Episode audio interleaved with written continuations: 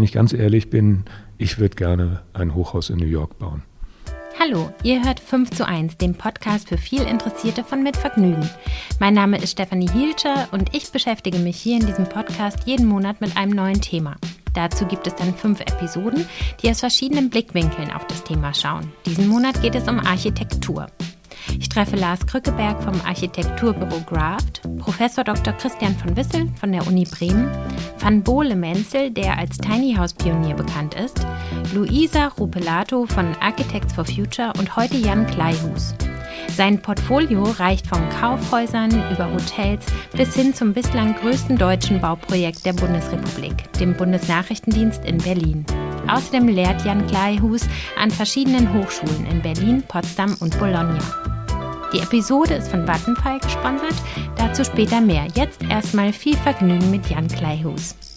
Ich ähm, würde gerne von Ihnen wissen, da ja Architektur in Ihrer Familie liegt. Wann war für Sie der Moment, wo Sie gemerkt haben, das ist auch mein Thema? Äh, das ist eine gute Frage und äh, das erzähle ich übrigens auch immer wieder.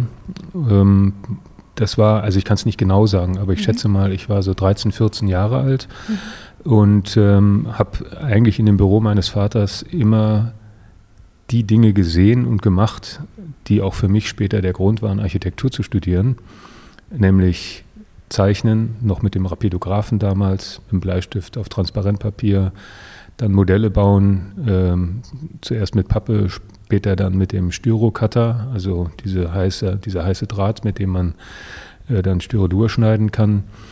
Äh, dann gab es die ersten Kopiermaschinen, äh, die waren so groß wie heute ein Gästeklo oder sowas. Da konnte man dann aber auch nur ein Blatt durchschieben und dann später gab es dann die Möglichkeiten zu vergrößern. Also ähm, das, ich zeichne sehr, sehr gerne, ich baue sehr, sehr gerne Modelle, äh, male gerne. Das sind einfach die Themen, die mich dann dazu gebracht haben, äh, Architektur zu studieren. Allerdings deswegen, weil ich nicht gesehen habe, was da noch hinten dran hängt. Also ich sag mal, ich habe nur die schönen schön aufbereiteten Dinge gesehen. Ich habe nicht den ganzen anderen Kram gesehen.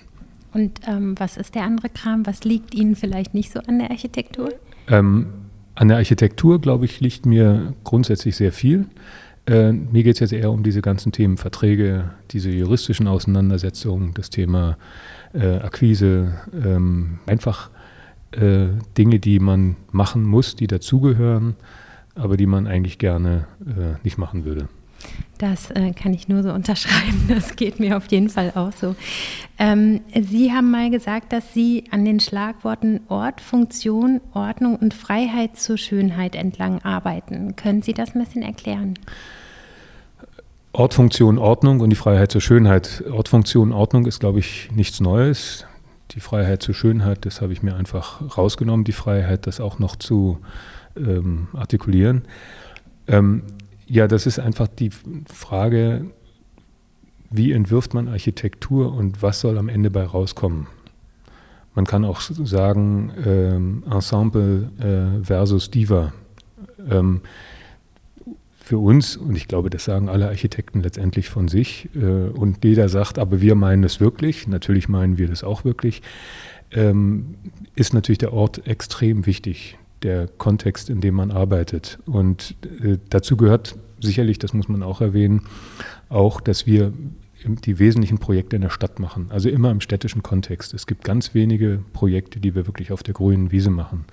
Und dieser städtebauliche Kontext ist das, was uns interessiert. Das ist das, wo wir uns dann einordnen, nicht unterordnen, aber einordnen wollen. Und äh, wir wollen versuchen, mit äh, dem, was wir dann an dem Ort ähm, bauen oder entwickeln, dass das im besten Falle natürlich den Ort und die Umgebung ähm, verbessern. Äh, das heißt, der Ort ist das Erste, danach kommt die Funktion. Dann, wie bringe ich die Funktion in eine gewisse Ordnung? Das hat dann sicherlich was schon mit Architektur, vielleicht auch mit Physiognomie zu tun. Und dann natürlich die Freiheit zur Schönheit, die letztendlich nicht wirklich definierbar ist. Das ist natürlich eine sehr subjektive Geschichte. Und ähm, das sind wahrscheinlich auch die Punkte, wo man am meisten drüber streiten kann. Oder eben auch nicht, weil man einfach sagt, ich finde es schön. Mhm. Welche Aufgabe hat in Ihrer Definition Architektur? Also für mich ist es zunächst mal unglaublich viel Spaß. Es macht mir unglaublich viel Spaß, neue Projekte zu entwickeln. Es gab eine Zeit, wo ich ähm, gedacht habe, also dieses Bauen, das interessiert mich gar nicht. Mich interessiert eigentlich wirklich nur Entwurf. Mich interessieren Wettbewerbe. Mich interessiert das Entwickeln oder das Weiterentwickeln einer Idee. Natürlich habe ich dann irgendwann festgestellt, dass man sich das nicht leisten kann, wenn man nicht auch baut. Also letztendlich muss man auch bauen. Und ähm, an dem Bauen habe ich natürlich auch jetzt immer mehr Spaß. Es ist großartig, wenn man es schafft, dass die Dinge, die man entwickelt hat, dass die dann auch realisiert werden. Ähm, aber was dazugehört, ist eben natürlich auch eine extreme Verantwortung, weil das, was wir ähm, machen, es ist etwas, was ich nicht wegstellen kann. Also es ist nicht wie ein Bild, was ich mit dem Gesicht zur Wand hängen kann, sondern äh, wir bauen und äh, wir sind auch der Meinung, dass das, was wir bauen, äh, dass das nicht für 20 Jahre da stehen soll oder für 30 Jahre, sondern wir wollen, dass es 200, 300 Jahre da steht und dass es auch funktioniert, 200, 300 Jahre. Das heißt, es geht dabei nicht nur darum, wie beziehe ich mich auf den Ort, wie präge ich den Ort mit dem, was ich tue, sondern es geht eben auch darum, und das ist letztendlich für mich das Wesentliche, ähm, wenn man über diesen permanent über dieses permanente Nachhaltigkeitsthema redet. Was ist eigentlich nachhaltig? Und nachhaltige Gebäude sind für mich welche, die ich nicht abreißen muss. Das sind Gebäude, die in der Lage sind, von einem Schulbau zu einem Bürobau umgewandelt zu werden und von einem Bürobau meinetwegen zum Wohnen und zum Wohnen dann wieder ins Hotel. Das heißt also eine, äh, eine, eine Gebäudestruktur, die eine gewisse Rustikalität hat, äh, die all diese Themen ähm, aufnehmen kann. Wir unterbrechen das Gespräch kurz für die Werbung. Immer mehr Menschen nutzen aus unterschiedlichen Gründen Meditations- und Einschlaf-Apps. Passenderweise hat Vattenfall eine Spotify-Playlist mit dem knackigen Titel extra entspannende Energiewende Fortschritt-Tracks kreiert, die bei Sorgen rund um die Themen Klimawandel und Energiewende Erleichterung und Zuversicht schaffen soll. Mit zahlreichen positiven Fakten und Entwicklungen sowie dem ein oder anderen Augenzwinkern soll die Playlist den Hörerinnen und Hörern vor Ohren führen, welche Fortschritte bereits erzielt wurden und dass es sich lohnt, am Ball zu bleiben, im Großen wie im Kleinen. Egal ob zum Einschlafen, Meditieren oder mal kurz Pause machen, die Playlist kann vielseitig eingesetzt werden. Ich mag zum Beispiel die wirklich beruhigende Stimme des Sprechers. Ich habe die Playlist in kleinen Häppchen in meinen Pausen durchgehört. Und was mir besonders gut gefällt, ist, dass man wirklich was lernt. Zum Beispiel zum Thema E-Mobilität. Ich glaube, dazu muss ich auch mal eine Staffel 5 zu 1 machen. Die Playlist könnt ihr auf Spotify hören. Den Link dazu gibt es in den Show Notes. Vielen Dank an Vattenfall für den Support und nun zurück zur Folge. Welche Rolle spielt denn der Architekt in der Architektur? Also früher eine viel größere Rolle als heute. Mhm. Ähm, früher gab es den Baumeister. Früher hat man über den Baumeister gesprochen, der aber auch alles wusste.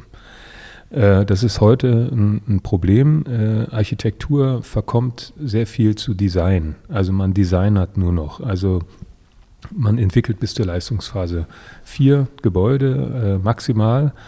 Und dann wollen die Bauherren aber auch nicht mehr von einem. Sehr häufig. Das stellen wir immer mehr fest. Auch deswegen wahrscheinlich, weil die Bauherren mittlerweile den Architekten misstrauen. Also sie trauen denen nicht zu, dass sie in der Lage sind, die Gebäude, die sie entwerfen, auch wirklich zu realisieren nicht nur termin- und kostengerecht, sondern auch was die Qualität äh, angeht, was Berücksichtigung der ganzen äh, Vorgaben, also der äh, Wärmeschutzverordnung und so weiter und so fort.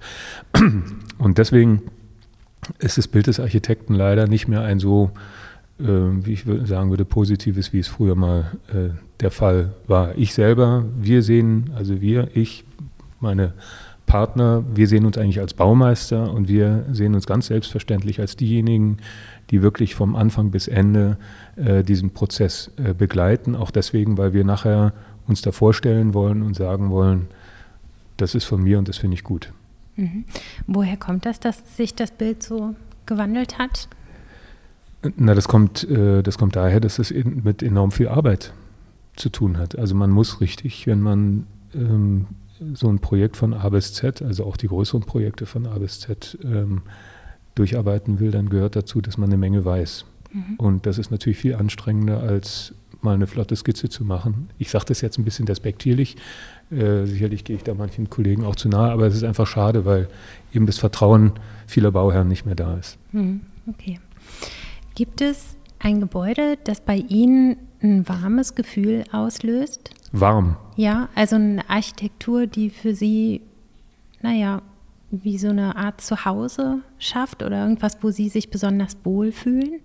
Das ist bei mir eine ganz schwierige Frage, weil ich mich ähm, überall äh, sehr schnell äh, wohlfühle. Bei warm würde mir wahrscheinlich wie bei vielen anderen trotzdem einfallen äh, die Holzhütte in der Schweiz beim Skifahren. Wahrscheinlich, weil dann auch draußen immer kalt ist, man hat einen Kamin. Also das hat was mit Materialität zu tun, sicherlich. Das hat auch was mit einer Gemütlichkeit zu tun. Und im Gegenteil, gibt es irgendein Gebäude, was Sie abschreckt oder vielleicht sogar einschüchtert oder beängstigt?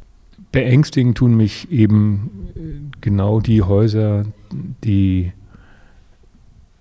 aufgrund ihrer Materialität, aufgrund ihrer Architektur, ähm, aufgrund ihrer Erscheinung, im Grunde genommen Häuser, die eigentlich keine Daseinsberechtigung haben. Ja, und äh, da ähm, muss man sagen, sind wir als Architekten auch häufig viel zu ähm, willfährig, dass wir also all das tun, was von uns verlangt wird. Also billig bauen, mit Thermoputz arbeiten, mit Plastikfenstern arbeiten und dann möglichst noch was Flottes machen. Und das sind die äh, Dinge, die, die Häuser, die mich beängstigen, weil sie auf Dauer auch Stadt kaputt machen. Was möchten Sie unbedingt mal bauen?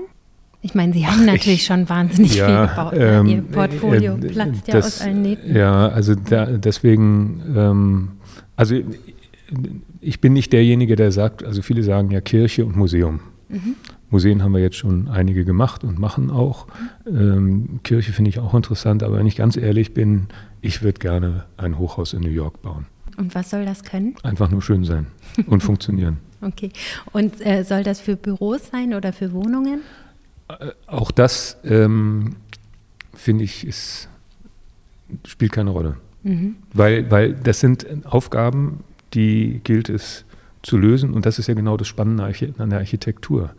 Das ist übrigens auch so, dass sich Architektur nie wiederholt. Nie. Also selbst wenn man nur Einfamilienhäuser bauen würden, würde es, würde jedes Einfamilienhaus steht immer in einer anderen Situation, immer in einem anderen Kontext, immer andere Bauherren, immer eine andere Ehefrau oder Ehemann und so weiter. Das, man muss jedes Mal von vorne anfangen.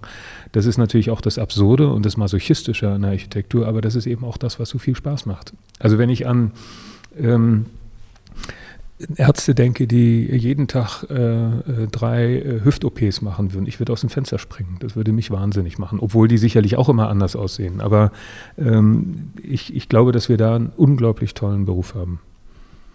Das klingt so. Wo in New York äh, würde Ihr Hochhaus denn stehen? Ich muss dann in Manhattan natürlich. Ja. Klar. Manhattan, okay. Und was ist bislang in Manhattan Ihr liebster Bau oder welche Gegend mögen Sie und was ist das an New York, was Sie so fasziniert? Also ich habe äh, damals, ich habe ja ein Jahr in New York äh, gelebt und gearbeitet bei Peter Eisenman. Das war übrigens eine meiner tollsten Erfahrungen überhaupt. Äh, das hatte sowohl zu tun mit Peter Eisenman als Person, mit seiner Art, wie er Architektur denkt. Und dann hatte das natürlich was zu tun mit der Stadt. Und ich habe damals am Gramercy Park gewohnt. Und äh, das ist auch nach wie vor eigentlich einer meiner Lieblingsecken. Äh, einmal, weil die Situation selber fantastisch ist, aber auch, weil ich von da aus ähm, fußläufig, ich bin an einer relativ zentralen, äh, wunderschönen äh, Ecke mhm. von äh, Manhattan. Man Wo, möchte so gerne mal wieder dahin, ne? Ich würde da am liebsten äh, leben. Ja. ja. Aber da müsste, ähm, da braucht man ein paar Euro. Das ist einfach ein Unterschied zu Berlin. Also ich glaube, es gibt keine gegensätzlichen äh, Städte. Also ich meine, in Berlin kann man noch, auch wenn wir hier Probleme mit Mieten und so weiter haben, aber äh, es gibt, glaube ich, wenig Städte äh, in, auf der Welt, kann man schon fast sagen, wo man so entspannt noch so entspannt leben kann wie in Berlin. Wir sind ja hier bei 5 zu 1. Ähm, ich würde gerne mal fünf Ihrer Gebäude rauspicken und ein bisschen mit Ihnen darüber reden. Als erstes natürlich den BND, das zweitgrößte Berli äh, Berliner Gebäude. Wie geht man an so eine Planung?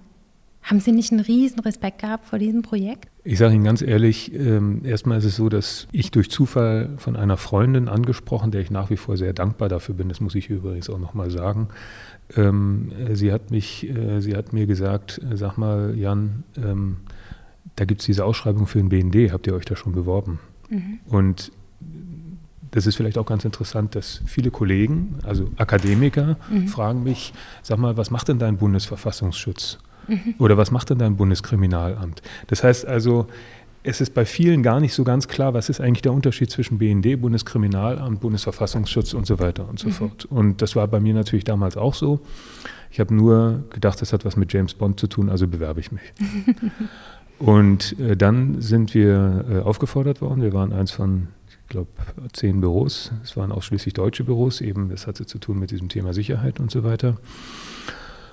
Und das ist, glaube ich, eine Aufgabe, an die kann man oder muss man äh, extrem pragmatisch rangehen. Ja, es ist, äh, ja, Sie haben es gerade gesagt, es ist übrigens das größte Projekt der Bundesrepublik Deutschland als Auftraggeber nach dem Zweiten Weltkrieg. Es ist wirklich ein gigantisches Gebäude. Ähm, aber wir haben dieses Gebäude, in, da haben wir auch gerade drüber gesprochen, in sämtlichen Leistungsphasen bearbeitet. Das mhm. heißt, von der ersten Skizze bis zur Realisierung. Wir haben für das Projekt auch Möbel entwickelt, Türgriffe entwickelt, Lampen entwickelt und so weiter und so fort, weil uns nicht nur die äußere Erscheinung wichtig ist, sondern auch das Innere. Jetzt die Frage, ähm, wie geht man an so ein Projekt ran? Es geht bei dem Projekt um eines, welches sehr, sehr schnell auf tagespolitische Ereignisse reagieren können muss. Das heißt, gewisse Abteilungen müssen in sehr kurzer Zeit schrumpfen, andere in sehr kurzer Zeit wachsen können. Das heißt, es geht äh, darum, dieses Gebäude sogar sowohl vertikal als, als auch horizontal mit kurzen Wegen zu versehen und zum Funktionieren zu bringen. Äh, das andere war natürlich, das Ding steht mitten in der Stadt und das ist eigentlich so ein Hochsicherheitsapparat. Wenn Sie jetzt dran vorbeifahren, dann werden Sie feststellen, dass Sie eigentlich bis auf ein paar Kameras gar nicht das Gefühl haben, dass das ein Hochsicherheitsgebäude ist. Das liegt daran, dass wir einen wesentlichen Teil, nämlich den Sockel, in einer Senke, in eine Senke gesetzt haben. Dieser Sockel ist WK so und so, fragen Sie mich jetzt nicht genau was. Es ist jedenfalls ein fünf, äh, fensterloser Sockel, der eben Terrorangriffen äh, und so weiter standhalten muss. Sowas will ich natürlich nicht sehen, sowas will ich nicht in der Stadt haben. An sowas will ich nicht vorbeilaufen, sondern ich will eigentlich an einem ganz normalen, ich sag mal, Verwaltungsgebäude entlanglaufen. Und genau das haben wir ähm, versucht und, und äh, geschafft. Und ähm, das, der zweite Punkt ist natürlich, wie lasse ich dieses gigantische Gebäude klein erscheinen im städtischen Kontext. Wir haben die beiden, äh, man kann sagen, ähm, Torhäuser. Mhm. Das sind die, die den Haupteingang oder die repräsentative Vorfahrt markieren. Das sind eigentlich die beiden einzigen Adressen, die direkt an der Straße stehen. Das ganze Gebäude steht 30 Meter von der Straße entfernt. Das hat was mit Abhörschutz und so weiter zu tun. Äh, aber dieses Gebäude haben wir nicht 270 Meter lang gemacht, sondern wir haben es eben in einzelne Sequenzen aufgeteilt, so dass sich eben äh, da eine Maßstäblichkeit entwickelt und das Gebäude kleiner wird. Ich finde es trotzdem noch riesig, wenn man dran vorbeifährt. Ja, man fährt ja auch eine ganze Weile dran vorbei. genau. 21, 22, 100. Ja, genau. Ich erinnere mich, dass damals irgendwelche Pläne geleakt worden sind. Und dann hat sich der Bau verzögert. Oder können Sie das nochmal erklären? Nee, ähm, also es ist tatsächlich so, es gibt unterschiedliche ähm, Kategorien von Umgang mit Dokumenten. Mhm. Und der einfachste Umgang heißt Verschlusssache nur für den Dienstgebrauch. Danach kommt Verschlusssache geheim, danach kommt streng geheim und ich weiß jetzt nicht die, mhm. die Steigerung. Man versucht möglichst mit der geringsten ähm, Kategorie zu arbeiten, weil man sonst fast gar nicht mehr arbeiten kann. Mhm. Ähm, und das sind immer Ausschnitte.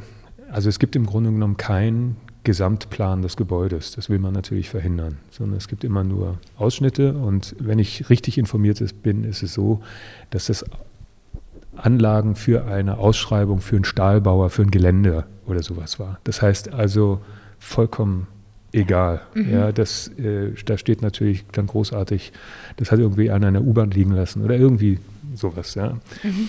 Ähm, das hat jedenfalls den Bau äh, nicht verzögert, okay. also äh, überhaupt nicht, sondern verzögert haben politische Entscheidungen den Bau, nämlich leider die, dass der BND ursprünglich insgesamt aus Pullach nach Berlin kommen sollte mhm. und dann sich Stoiber doch durchgesetzt hat gegenüber Frau Merkel und ein gewisser Teil doch da unten in Pullach geblieben ist. Mhm. Und das hatte zur Folge, dass wir nochmal umplanen mussten.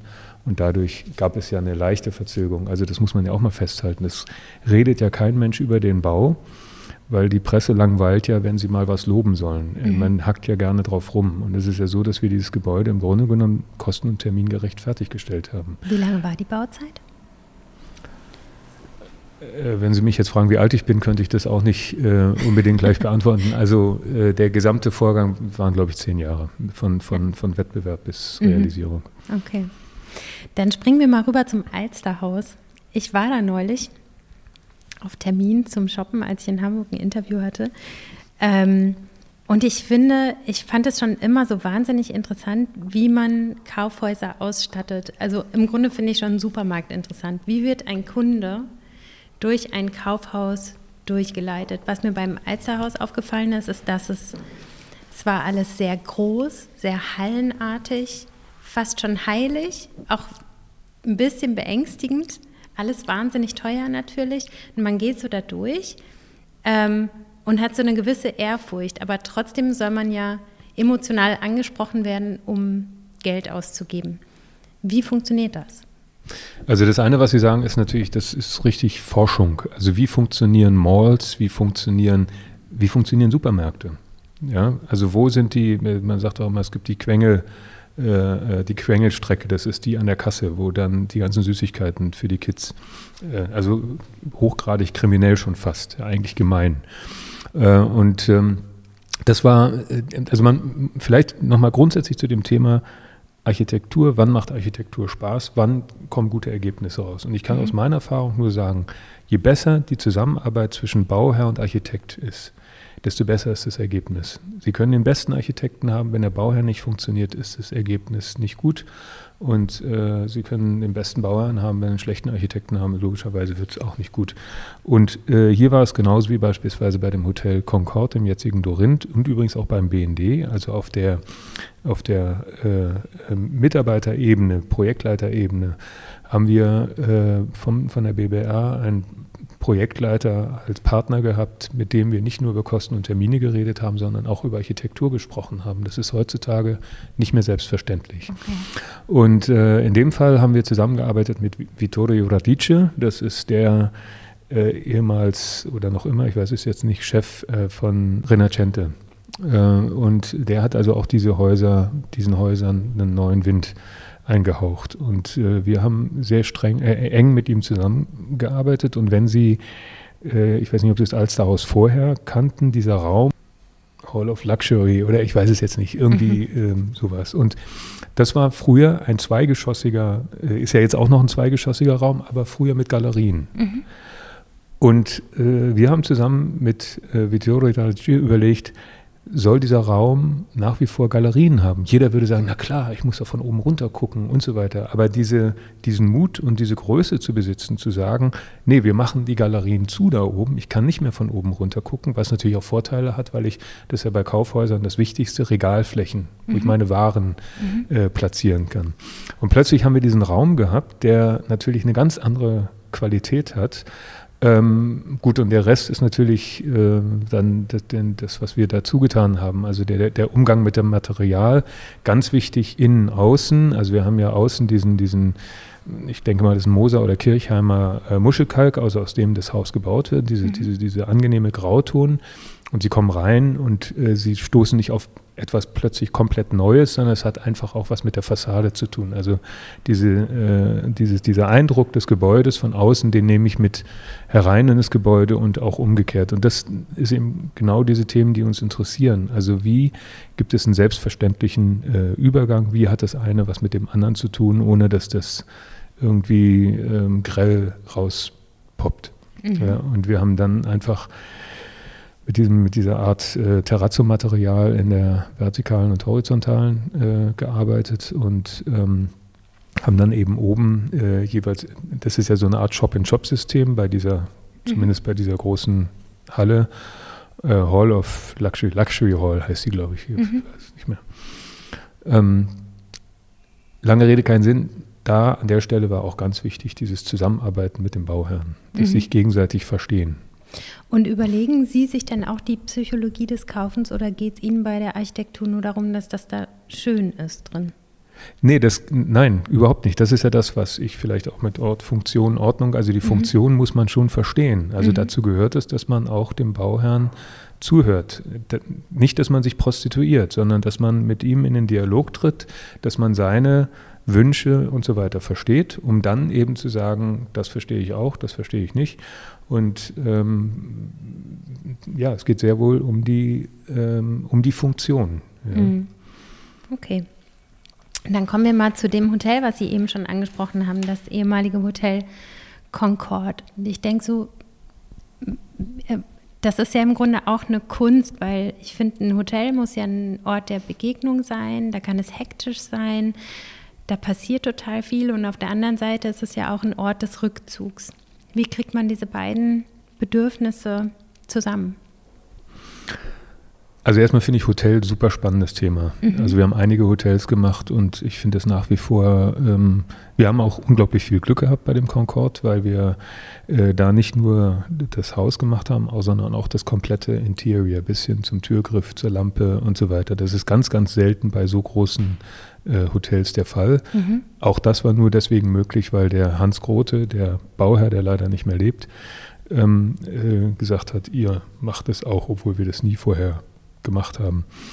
Ähm, und da stellt man sich eben genau diese Fragen. Jetzt ist es allerdings auch so, äh, dass Sie eigentlich nie ein Hotel bauen können, ohne den Betreiber zu haben, weil jeder Betreiber hat eine andere Philosophie. Der eine will mehr das Gemütliche, der andere will mehr Business, der nächste will mehr, äh, keine Ahnung was, äh, haben. Und äh, da gibt es, das geht bis hin zu Geruch. Also zum Beispiel äh, zwischendurch war ja äh, Sofitel da drin. Da gab es überall diese Geruchsapparate. Ähm, für mich ein Albtraum, aber das gehört dazu irgendwie. Wonach sollte es dann da riechen?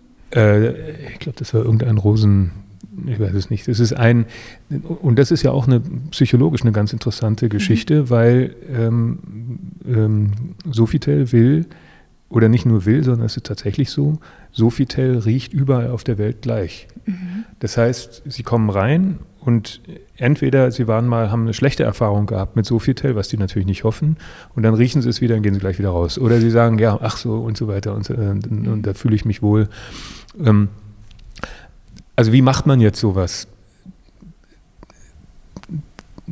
Ich glaube, da gibt es kein Schema F, sondern man muss sich da erstmal äh, reindenken in das Thema. Ähm, Zumal man übrigens, wenn man Hotels baut, ja in den seltensten Fällen, das habe ich ja gerade gesagt, auch das Interior macht. In der Regel hört es an der Tür auf. Mhm. Beispiel Maritim haben wir ja auch gebaut, das Hotel, wo ich immer sage, Leute, geht hin, geht drumherum, aber geht nicht rein. Ja, ja weil es innen drin einfach was vollkommen mhm. anderes ist und nichts zu tun hat mit, mit der Architektur außen. Mhm. Trotzdem muss man natürlich gewisse Räume denken. Also man muss äh, denken, wie komme ich rein, wo ist die Rezeption, wo ist die Lobby, äh, wo ist der Concierge, äh, wo ist das äh, Bistro, wo ich oder wo kann ich einen Kaffee bestellen in der Lobby, wo ist die Bar.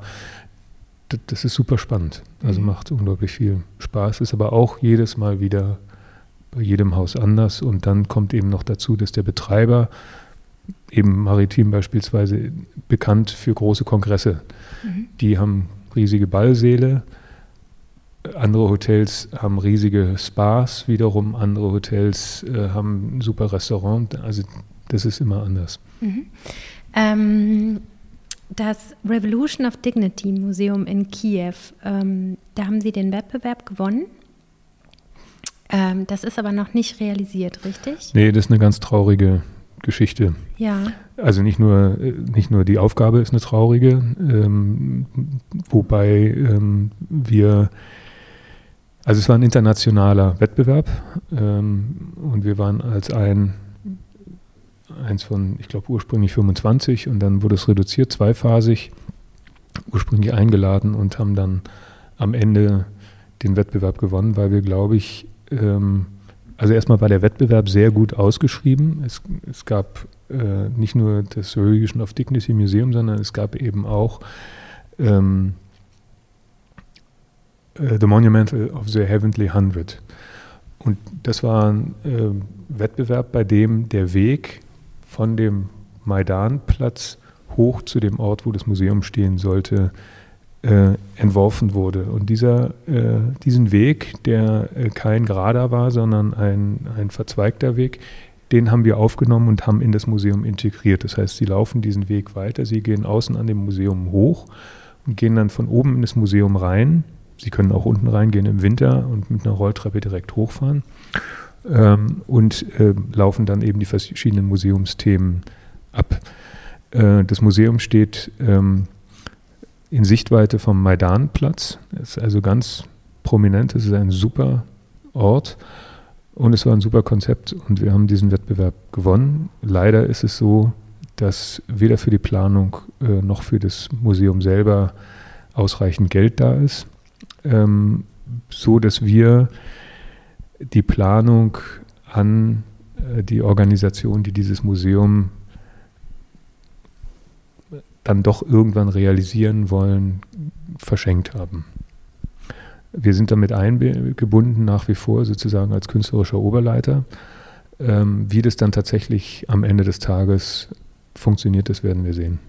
Aber das war sehr traurig, weil, ähm, weil es ja auch bei so einer wichtigen Aufgabe, die äh, auch für die Ukrainer ja eine absolute Bedeutung haben, ist es extrem selten, äh, wenn man das mit anderen Ländern vergleicht, dass man überhaupt einen internationalen Wettbewerb macht und dann auch noch tatsächlich einen äh, Ausländer mit dieser Aufgabe betraut. Mhm. Ja, also muss ich nur sagen, Hut ab ähm, vor den Leuten, die das gemacht haben. Mhm. Aber dann drücke ich die Daumen, dass Sie doch noch irgendwie involviert sein können, weil das stelle ich mir vor, dass das wahnsinnig schwer ist, so ein Projekt, wo man auch emotional so dranhängt, dann einfach abzugeben. Eben, ne? und das ist das, ähm, wo, was aber letztendlich das Emotionale war auch der Grund, wo wir gesagt haben, ähm, das kann nicht sein, dass wir, äh, dass jetzt jemand anders, äh, dass der zweite oder der dritte baut, äh, dann verschenken wir es lieber und hoffen, dass das Beste draus gemacht wird, was nicht einfach ist. Mhm.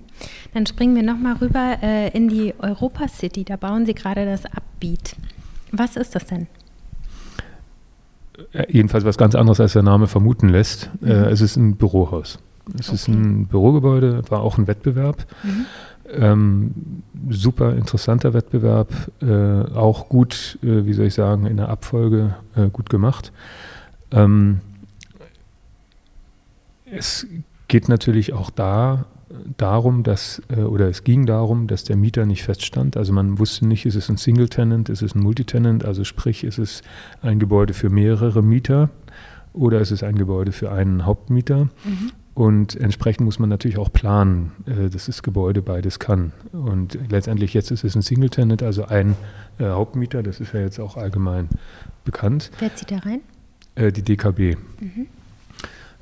Interessant an dem äh, Gebäude oder an dem Wettbewerb war, äh, dass es ein sehr komplexer B-Plan ist, wo auf einem Grundstück unterschiedliche Höhen nur zugelassen wurden. Und äh, da musste man also erstmal damit kämpfen. Das andere war, ähm, man hätte auch zwei Türme beispielsweise bauen können. Mhm. Einen kleinen Turm auf dem einen Grundstück, einen großen Turm auf dem anderen und die dann miteinander verbinden können. Für uns war immer klar, das kommt auf gar keinen Fall in Frage, denn wenn es dann der Single Tenant ist, dann werden sich immer die, die in dem kleinen Turm sitzen, vielleicht nicht so gut fühlen wie die, die in dem, oder nicht so wichtig mhm. fühlen wie die, die in dem großen Turm sitzen. So dass wir eine organische Form gemacht haben, die, äh, wenn man so will, aus zwei aneinander gehängten Mercedes-Sternen ähm, oder Sternen, drei, äh, drei Sternen, ähm, ähm, entsteht so, dass wir nur zwei vertikale Erschließungskerne brauchten und so, ähm, zumindest von der Funktion her, ein extrem ökonomisches Gebäude gehabt haben. Und wir haben dann eben dieses, äh, diese organische Form haben wir ähm, noch weitergetrieben, haben mit dem ortsüblichen Material gearbeitet, damals im Wettbewerb einen, einen Klinker. Wir haben äh, damit erreicht, dass sich das äh, Gebäude einfügt in die Bebauung der Heidestraße. Mhm. Also es nimmt die Höhe der Heidestraße auf und treppt sich dann hoch zu dem Turm an der Perleberger Straße, was dann eben das Entree für die Heidestraße darstellt. Mhm, darf ich nochmal fragen, weil ich hatte die Pläne auf Ihrer Webseite gesehen und die Halle unten, die sah so aus, also wie so eine Mischung aus öffentlichem Raum und privatem Raum. Da ähm, war irgendwie wie so eine Begegnungsstätte. Das waren ein paar Fahrräder, die da durchgefahren mhm. wurden. Wie ist das gedacht? Also die Halle ist öffentlich. Mhm. Ja, also wie eigentlich bei allen Hochhäusern, auch in Frankfurt und was weiß ich, da ist erstmal die Eingangshalle öffentlich. Hier kommt als äh, Besonderheit dazu, dass sie einmal den Eingang haben von der Heidestraße. Das mhm. ist der fußläufige Eingang, weil man vor dem Haus nicht parken darf. Und wir haben hinten nochmal eine richtige schöne, ja, man kann schon fast sagen, idyllische äh, Vorfahrt mit sehr viel Grün. Die Taxivorfahrt oder die, die mit dem Chauffeur kommen oder so, äh, äh von der anderen Weise. So, dass ich eigentlich, wenn ich die Halle betrete, sofort auf der anderen Seite rausgucken kann und, und andersrum. Das heißt, es ist in dem Fall nicht nur äh, eine Halle, wo ich dann auf den Concierge oder auf den Desk zulaufe und frage und sage, ich will da und da, sondern es ist auch eben eine Halle, die zwei Eingänge hat und durch die man eigentlich durchgehen könnte, wenn dahinter etwas nicht Privates wäre. Mhm. Ähm, zum Schluss würde ich ganz gerne nochmal fragen, was sind Ihre fünf Tipps an junge Architekten oder an angehende Architekten? Unbedingt in unterschiedlichen Büros arbeiten. Mhm. Also einfach wirklich ähm, auch komplett frei von irgendwelchen Vorurteilen. Äh, einfach gucken, reingehen und da so viel lernen wie möglich. Äh, Ausland auf alle Fälle. Ähm, am besten in Kombination mit eben unterschiedlichen äh, Büros. Ich, also ich weiß nicht, ob das für alle gilt, aber ich habe am meisten in der Praxis gelernt. Und ähm, äh, deswegen kann ich das nur allen empfehlen. Danke an Jan Kleihus. In den Shownotes findet ihr die Infos zu allen Gebäuden, über die wir gerade gesprochen haben. Das war's mit 5 zu 1 für diesen Monat. Wenn ihr euch mal ein Thema für diesen Podcast wünscht, dann kommentiert doch gerne bei iTunes oder schreibt mir bei Instagram. Im nächsten Monat geht es dann um Essen. Bis dann!